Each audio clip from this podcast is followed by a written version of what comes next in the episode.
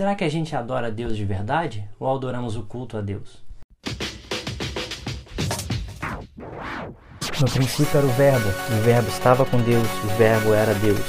Aqui no podcast Soltando o Verbo, nós vamos falar de Jesus e da Sua palavra. Venha conosco, vamos soltar o Verbo.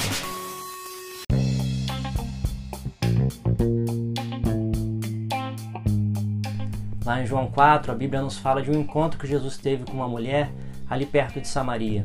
João 4,19 diz assim: E a mulher lhe disse: Senhor, vejo que és profeta.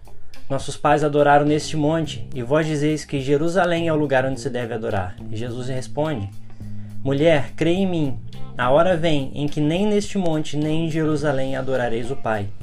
Vós adorais o que não conheceis, nós adoramos o que conhecemos, porque a salvação vem dos judeus. Mas virá a hora, e de fato já chegou, em que os verdadeiros adoradores adorarão o Pai no Espírito e em verdade, porque são esses os adoradores que o Pai procura. Aqui a gente vê algo muito interessante.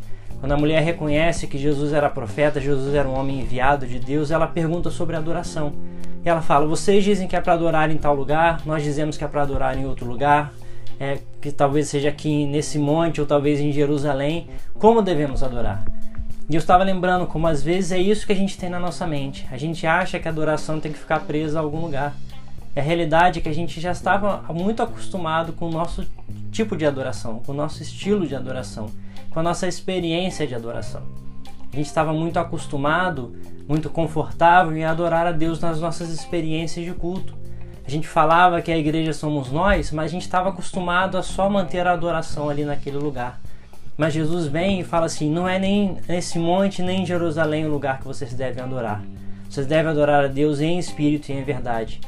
Nesses dias que a gente não está podendo se reunir nos templos, nós não podemos ir na casa de Deus, nós podemos levar a igreja para nossas casas e podemos adorar a Deus nas nossas casas. E não é verdade que nós, alguns de nós estamos aprendendo uma nova forma de adorar, um novo jeito de adorar, que de novo não tem nada, era a forma que a gente deveria fazer, mas que a gente possa continuar adorando a Deus dessa forma. Talvez Deus tenha tirado o templo, Deus tenha tirado Jerusalém, Deus tenha tirado uma casa, né, a casa de adoração, para que a gente pudesse voltar a adorar a Deus nas nossas casas. Então, que a gente possa aprender uma nova experiência de adoração e que realmente a gente não adore o culto a Deus. A gente goste de estar em comunhão com os irmãos, a gente goste de estar na igreja, a gente receba tudo que é ensinado ali, tudo que é ministrado e tudo isso é muito bom.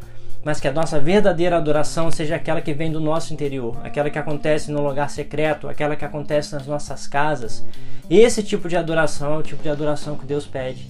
A Bíblia fala que Deus não procura adoração, mas Deus procura adoradores. Deus procura a mim e a você. E para adorarmos a Deus, que é Espírito, nós devemos adorá-lo em espírito e em verdade. Então adore a Deus somente, não adore o culto, adore no culto e faça um culto na sua casa, com a sua família, adorando a Deus em espírito e em verdade. Que Deus te abençoe, graça e paz.